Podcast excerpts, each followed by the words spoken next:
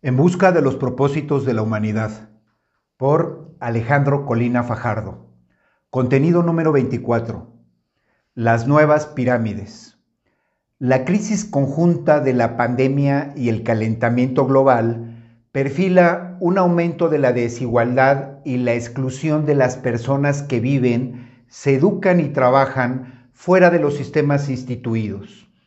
Inspirados por el miedo, si no a morir, a perder lo que tienen las élites que gobiernan la economía, la política, el mundo del deporte y el arte, los aparatos educativos y el mundo del espectáculo. En una palabra, las élites que gobiernan el mundo, las naciones, las regiones y aún las microregiones, operan una política de exclusión y de aumento en la rigidez de la disciplina y la distancia en la jerarquía, es decir, introducen métodos de disciplina militar en el trabajo y cierran las puertas y los caminos para ascender a las posiciones altas del sistema que comandan,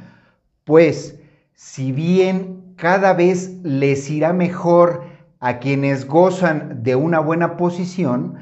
cada vez serán menos los favorecidos y, en todo caso, ya no hay lugar para más interesados en las zonas altas de la pirámide que, como se sabe, se estrecha mientras más se sube y se ensancha mientras más se desciende en ella. Por vivir, como todo, a fuerza de recursos económicos y por encontrarse los recursos económicos gobernados por el sistema financiero, los sistemas instituidos en todas las esferas de la experiencia adoptan el modelo del sistema financiero, que siempre premiará a los que tienen y castigará a quienes no tienen. En todos los sistemas se afirma al desnudo, agudizándose la regla que estipula que se favorece al fuerte y se reducen los márgenes de maniobra para los débiles. Impulsadas por su instinto de sobrevivencia, las élites agudizan el pico de la pirámide, reconocen a sus pares, solo a ellos, y cierran filas hacia arriba. Se trata de un fenómeno universal que lo mismo tiene lugar en el establishment literario, el mundo empresarial, el mundo político o el show business.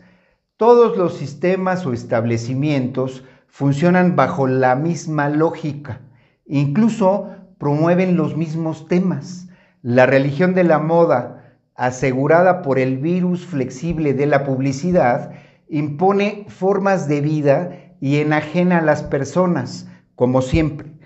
Incluso más allá de su vida dentro del sistema en el que trabajan, pues sus vidas dentro del sistema en el que trabajan se convierten en su vida misma,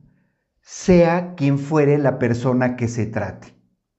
En el contexto de la pandemia y el calentamiento global, el instinto de conservación de las élites políticas, económicas, artísticas, intelectuales, deportivas, del mundo del espectáculo, en suma, el instinto de conservación de las élites que gobiernan las diferentes esferas de la experiencia posible en el mundo actual, las hace cerrar los canales de ascenso y movilidad en los sistemas a su cargo,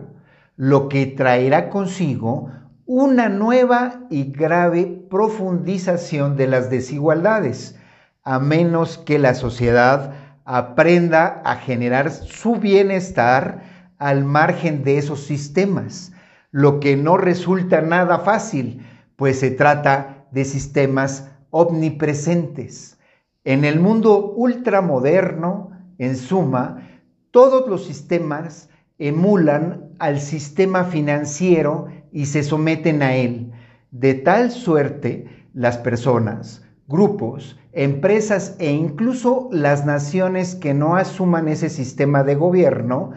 quedan fuera del juego y de sus beneficios en forma inevitable. No cabe duda que la globalización económica y comercial ya llevaba al mundo por ese único camino antes de la pandemia y el calentamiento global. Pero ahora que la pandemia y el calentamiento global han detenido y desorientado a la economía, a las personas y a la mente colectiva, el fenómeno se agrava y con él el miedo, la exclusión y la desigualdad mundial, así como en el interior mismo de las naciones.